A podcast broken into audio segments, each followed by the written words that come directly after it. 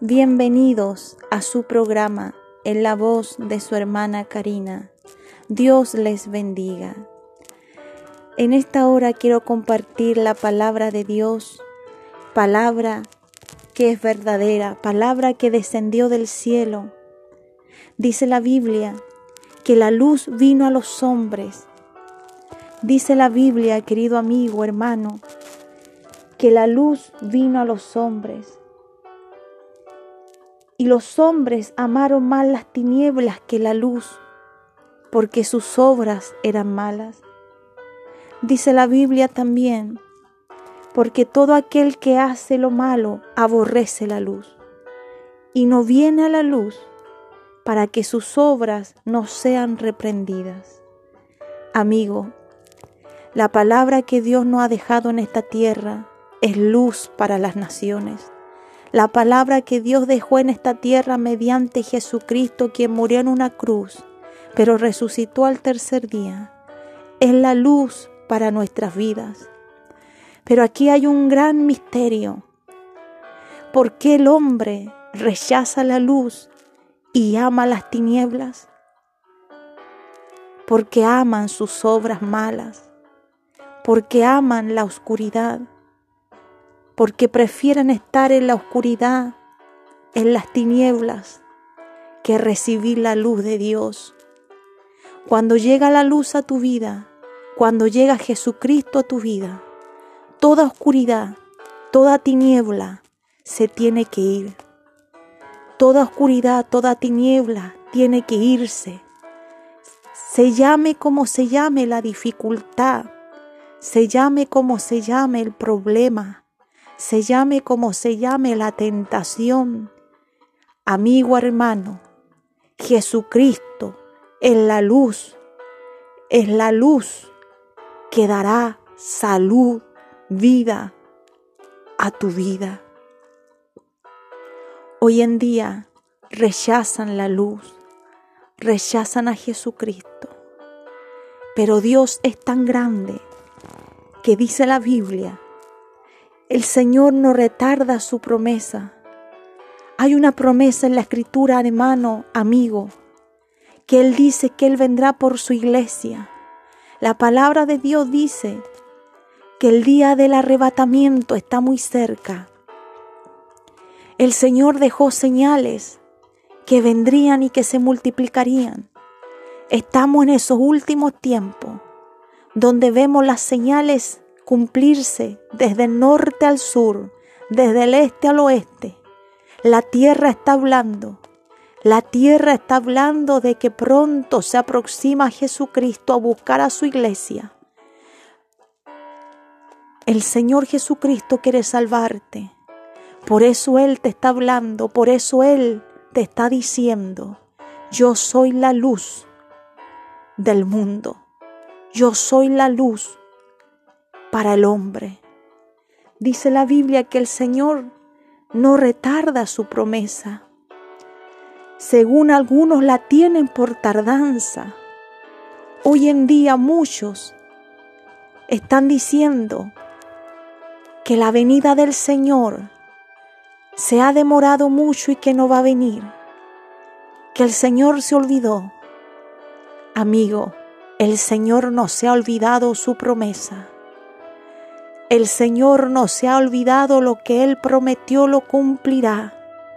Y ahora más que nunca vemos la situación que está viviendo nuestro, nuestra tierra, la situación que está viviendo el mundo entero de caos, guerras, conflictos, muerte, violencia, asesinatos, homicidios, violaciones, robos, una lista, Dios mío, una lista tan grande, violencia sobre la tierra.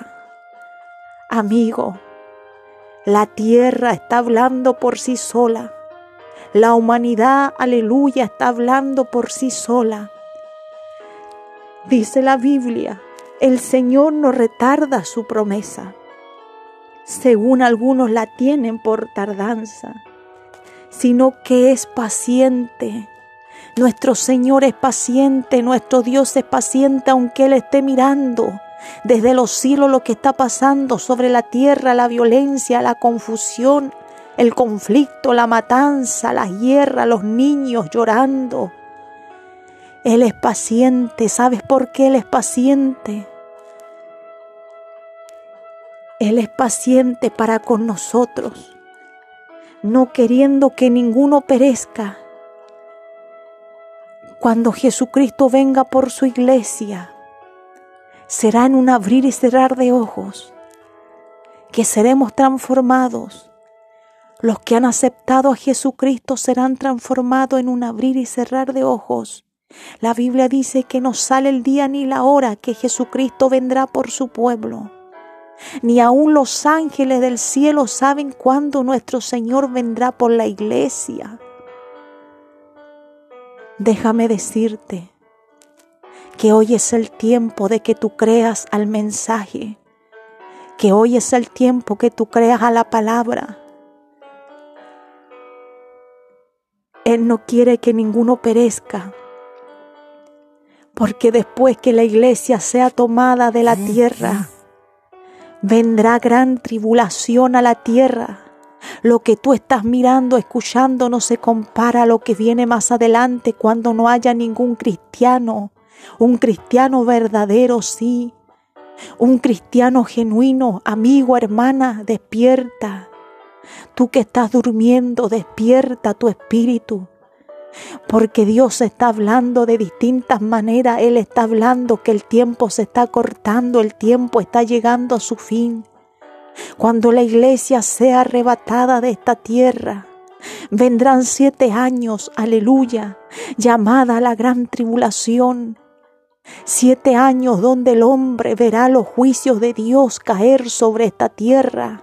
Si tú estás viendo en esta hora y escuchando los huracanes en distintas partes, los aluviones en distintas partes, mírame, aleluya, y escucha. Eso no se compara a lo que dice Apocalipsis. Apocalipsis nos muestra el juicio que Dios mandará sobre la tierra porque aquellos que queden en la tierra fueron aquellos que no quisieron aceptar el Evangelio de Jesucristo. Todos aquellos que se burlaron, todos aquellos que dijeron no creo en esto, verán con sus ojos los juicios de Dios caer sobre la tierra. Pero Él dice que Él es paciente para con nosotros, no queriendo que ninguno perezca, sino que todos procedan al arrepentimiento. Eso dice la escritura en segunda de Pedro capítulo 3 versículo 9. Él no quiere que tú perezcas ni que yo perezca. Él quiere, aleluya, que todos nosotros procedamos al arrepentimiento. ¿Qué arrepentimiento está hablando el Señor? Si confesares con tu boca que Jesucristo es el Señor y creyeres en tu corazón que Dios le levantó de los muertos, serás salvo. Con la boca tú tienes que confesar a tu Salvador y decirle, Jesús, creo en ti. Y decirle, Jesucristo, creo en ti. Creo que tu sangre me lava y me limpia de todo pecado, me arrepiento de mis pecados, me vuelvo a ti. Anota mi nombre en el libro de la vida Déjame decirte que un corazón, aleluya, humillado, Dios no lo dejará a un lado. Por eso en esta hora quiero predicarte el mensaje. Quiero predicarte la palabra que se encuentra en Hebreos capítulo 4 versículo 14. Lo que te hablé anteriormente fue una introducción a la palabra. Hebreos capítulo 4 versículo 14. La Biblia dice así: Por tanto, teniendo en gran un gran sumo sacerdote que traspasó los cielos, Jesús, el Hijo de Dios, retengamos nuestra profesión porque no tenemos un sumo sacerdote que no pueda compadecerse de nuestras debilidades, sino uno que fue tentado en todo según nuestra semejanza, pero sin pecado. Acerquémonos pues confiadamente al trono de la gracia para alcanzar misericordia y hallar gracia para el oportuno socorro. Para el oportuno socorro. Amén. Padre, en el nombre de Jesús oro, Señor, por esta palabra. Oro por cada vida que quiera escuchar esta palabra, por cada vida, Dios mío, que quiera, Dios mío, oír este mensaje. Padre Santo, pon tu mano, sé tú, Dios mío, sacando, Señor eterno Jehová, lo que impide que el hombre se acerque a ti. Abre los ojos espirituales, Señor eterno, los oídos espirituales, para que cada oyente escuche palabra de Dios, palabra del cielo, palabra santa y verdadera. Entrego esta palabra en tus manos, Señor, y sé tú restaurando, salvando y sanando las heridas del corazón. En el nombre de Jesucristo. Amén y amén. Cuando vamos a la poderosa palabra de Dios, la epístola a los hebreos nos muestra, nos muestra un hombre mayor, dice la Biblia, mayor que Moisés, mayor que los ángeles, la Biblia, aleluya, la epístola de los hebreos a los hebreos nos muestra un nombre que es sobre todo nombre. Dice la escritura, aleluya, que Dios, habiendo hablado muchas veces y de muchas maneras en otro tiempo a los padres por los profetas, hablando de los profetas en el Antiguo Testamento, en estos postreros días, en estos días, querido hermano, amigo, nos está hablando, aleluya, por medio del Hijo. La Biblia dice que Dios nos está hablando en estos postreros días por el Hijo, por su Santo Hijo Jesucristo. El Señor nos está hablando. Dice la Biblia que el Hijo es superior a los ángeles. Jesucristo, el que murió en una cruz, el que resucitó al tercer día, tomó un lugar más grande, más excelso, más sublime. Jesucristo, superior a los ángeles, a los ángeles, dice la Biblia, que Jesús es superior a Moisés. En el Antiguo Testamento el pueblo de Dios, los judíos, andaban según la ley de Moisés, haciendo las ordenanzas, queriendo hacer las ordenanzas, aleluya. Pero déjame decirte que la Biblia muestra que ninguno pudo andar correctamente bajo la ley de Moisés porque esto no es por obra. Por obra yo no agradaré a Dios. Por obra yo no agradaré a Dios. Esto es por fe, amigo, hermana, es por fe. Es por fe en Jesucristo, el Hijo de Dios. Dice la Biblia que Jesús es superior a los ángeles, que Jesucristo es superior a Moisés. Porque antiguamente el pueblo judío a Moisés lo tenían en las alturas a Moisés lo tenían como el líder, pero cuando llegó Jesucristo a esta tierra, cuando vino, aleluya, a cumplir el mandato del Padre, del Dios de los cielos, dice la Biblia que hubo, aleluya, un nuevo pacto. Un nuevo pacto. El pacto de Jesucristo en la cruz del Calvario nos hizo acepto a todos nosotros, no importando la nacionalidad, no importando la edad que tengamos, no importando si somos ancianos, si somos jóvenes. Jesucristo vino a darnos buenas nuevas de salvación, buenas nuevas de paz. La Biblia contiene la palabra de Jesús, la Biblia contiene la mente de Dios. Jesucristo te ama. Jesucristo quiere salvarte, Jesucristo quiere restaurarte, quiere sanarte. Por eso Él te dice en esta hora, Jesús el gran sumo sacerdote, En el antiguo pacto había un sumo sacerdote y muchos sacerdotes más que le servían y levitas, pero había un sumo sacerdote que era mayor que los demás. Él tenía, él solamente tenía el derecho de entrar una vez al año para redimir los pecados del pueblo y los pecados de él. Dice la Biblia que cada año o cada aleluya tiempo moría el sumo sacerdote y era reemplazado por otro sumo sacerdote. Porque nosotros somos mortales. Nosotros perecemos en esta tierra. Pero vino uno a morir en la cruz del Calvario. Vino uno, aleluya, cuando fue burlado, cuando fue maltratado.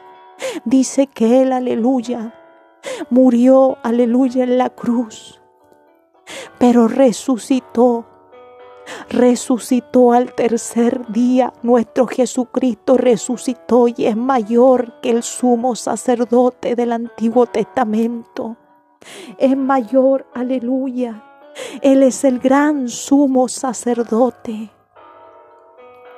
Por tanto, dice la Biblia, teniendo un gran sumo sacerdote, que traspasó los cielos. Jesús, el Hijo de Dios, retengamos nuestra profesión. Él traspasó los cielos. Él resucitó al tercer día y fue al lugar, aleluya, donde Él estaba en el principio. Él fue, aleluya, junto con el Dios de los cielos, así como Esteban lo vio, aleluya, en el libro de Hechos. Dice la escritura que Esteban predicó a Jesucristo como el camino a la salvación al pueblo judío. Dice la Biblia que los judíos no querían creer que Jesucristo, aleluya, aquello, aquello que ellos, aleluya, Mataron aquellos que ellos, aleluya, entregaron a Pilato y lo crucificaron.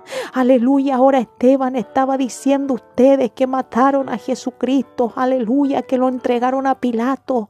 Aleluya, Él es el Salvador del mundo aquel, aleluya, que rechazaron, aquel que golpearon, aquel, aleluya, que le dijeron una y otra cosa a Jesucristo en su ministerio. Ese Jesucristo que estaba en la cruz vino a ser, aleluya, el Hijo de Dios, menospreciado, desechado por los hombres, varón de dolores, dice la Biblia en Isaías 53. Dice que Esteban empezó a predicar, empezó a dar un discurso. Dice, aleluya, Esteban, la palabra dice que Esteban predicó con tanta pasión a Jesucristo como el Salvador, que el pueblo judío ya no aguantaba más las palabras de Esteban. Y pescaron piedras, dice la Biblia, y lo apiedraron. Esteban, aleluya, dice la Biblia, que él vio los cielos abiertos y dijo, He aquí veo los cielos abiertos, lo dijo en gran voz, y veo al Hijo del Hombre sentado, aleluya, a la diestra del Padre. Diciendo en otras palabras, veo a Jesucristo a la diestra del Padre, veo los cielos abiertos. Veo los cielos abiertos. Y Aleluya y veo a Jesucristo, aleluya, a la diestra del Padre. Amigo, Jesucristo es el Señor. Jesucristo está a la diestra del Padre intercediendo por ti y por mí. El gran sumo sacerdote. Dice la Biblia que a Esteban lo apiedraron. A Esteban lo mataron. Fue el primer mártir el primero que murió por la causa de Jesucristo, por decir la verdad murió. Por eso dice la Biblia que tenemos un gran sumo sacerdote que traspasó los cielos, porque no tenemos un sumo sacerdote que no pueda compadecerse de nosotros. Que no pueda compadecerse de nuestras debilidades, dice la Biblia. Jesucristo te entiende, Jesucristo me entiende, Jesucristo entiende mi debilidad, Jesucristo entiende, aleluya, si he fracasado, si me he debilitado, Jesucristo entiende si le he fallado en el pecado. Jesucristo te entiende. Él te entiende porque Él vino, aleluya, a esta tierra como Dios y como hombre. Él puede entenderte. Él puede entenderte mejor que nadie. Querido hermano, hermana, si tú has fracasado, si aleluya, si has dejado de seguir corriendo esta carrera, si has dejado, aleluya, de seguir escalando los peldaños, amigo, hermano, hermana, Jesucristo entiende lo que tú estás pasando, aleluya. Dice la Biblia que Él se compadece por nuestras debilidades. Aleluya. Aleluya. Sino uno que fue tentado según nuestra semejanza, pero sin pecado. A Jesucristo lo tentaban todos los días. Los fariseos, todos, aleluya, del pueblo, aleluya, lo tentaban, preguntándole, haciéndole preguntas. Aleluya, Jesucristo, su ministerio fue de dolor. Su ministerio tres años y medio fue de dolor, fue de angustia, fue de tristeza. Él sanaba a los enfermos y sigue sanando. Él libertaba al endemoniado y sigue libertando al endemoniado. Pero el pueblo no lo amaba. Su pueblo no lo amaba, lo rechazaba, lo golpeaba, le escupía. Hermano, Jesucristo te entiende. Él fue tentado en todo, pero sin pecado. Él no pecó. Él no pecó, aleluya. El Hijo de Dios no pecó porque no puede pecar, porque era Dios mismo. Era Dios mismo en medio de nosotros. Amigo, hermano, Dios te entiende. Lo que tú estás pasando, Él está entendiendo la circunstancia que tú estás viviendo. Pero Él quiere algo que tú hagas. Él no quiere que tú te quedes encerrado en tu problema, en tu dificultad, si has pecado.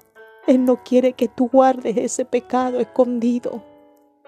Él sabe la situación que tú estás viviendo en estos tiempos, si es situación de miedo, de temor, si es una situación en tu familia, en tu trabajo, con tus hijos. Él está esperando algo que tú hagas.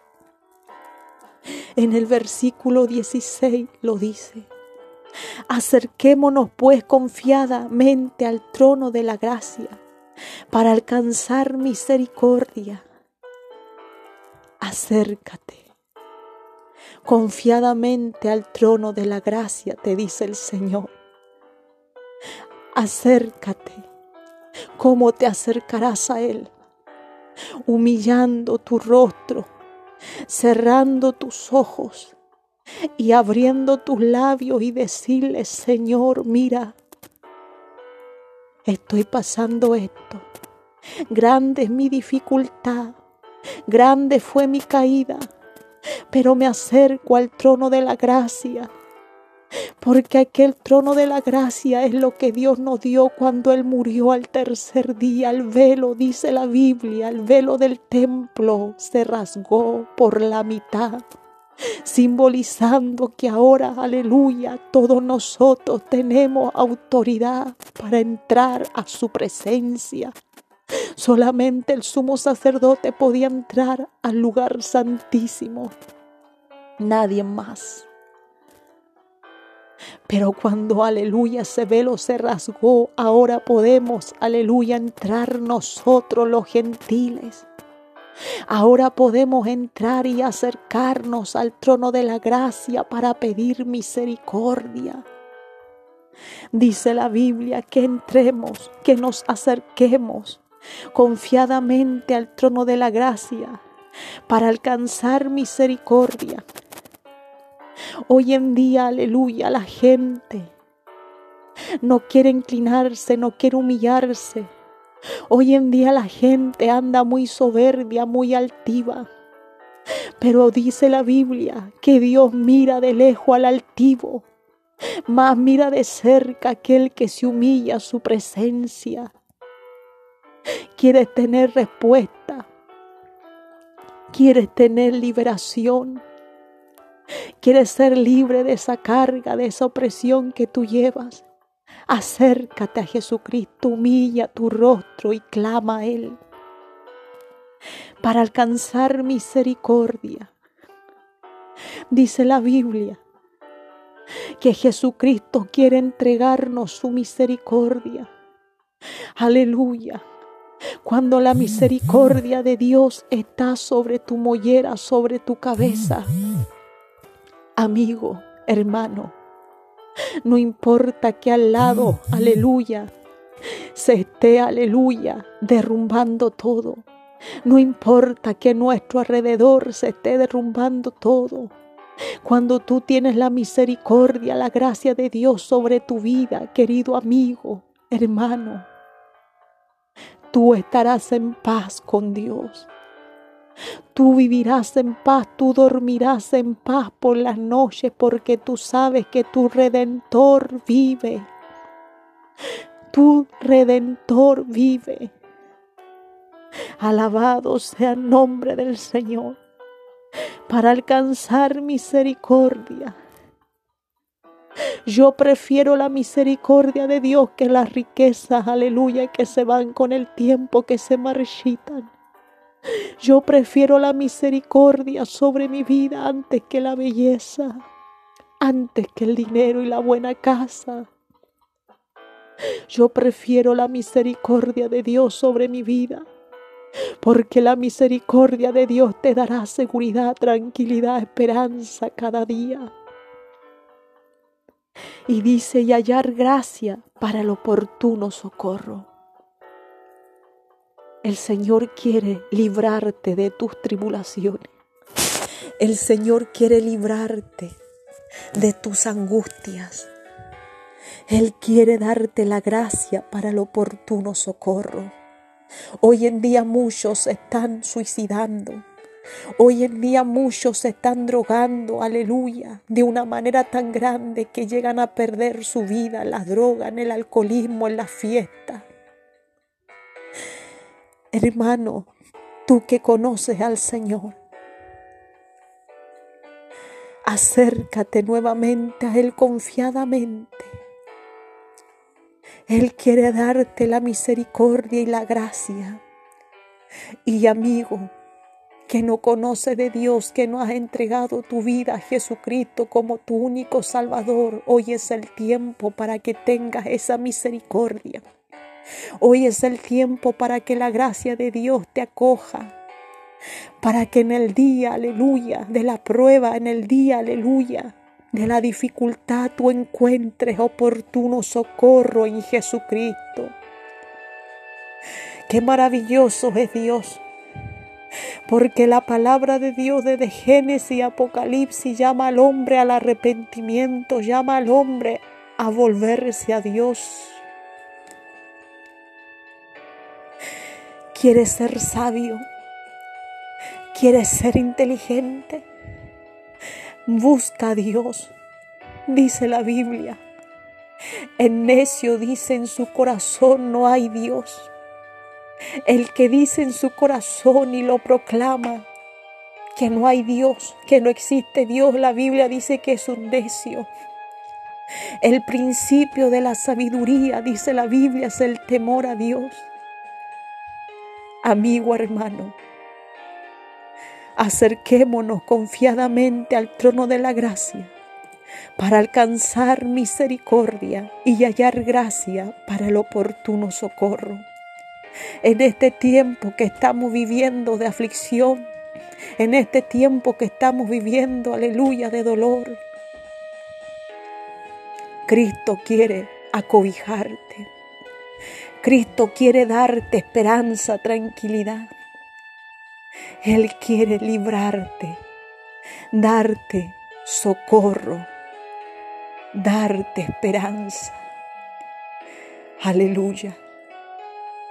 En esta hora, finalizando este mensaje de esperanza, quiero orar por aquellos que quieren entregar su vida al Señor en esta hora. Aleluya. Quiero orar por aquellos que quieren entregar su vida al Señor en esta hora. Repite conmigo, Padre, en el nombre de Jesús, he escuchado tu palabra. He creído en tu palabra. Confieso mis pecados delante de ti. Creo que Jesucristo murió en una cruz y resucitó al tercer día para darme salvación. Me arrepiento de mis pecados, me arrepiento de mis maldades.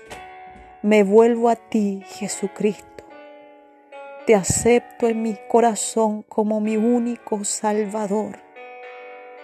Te acepto, Jesús, en mi vida Escribe mi nombre en el libro de la vida. Creo en ti, Jesucristo. Ven a morar en mi corazón. Ven a morar en mi vida. Creo en ti, Jesús. Creo en ti. En el nombre de Jesús te acepto. En el nombre de Jesucristo me confieso ante ti, Padre, en el nombre de Jesús.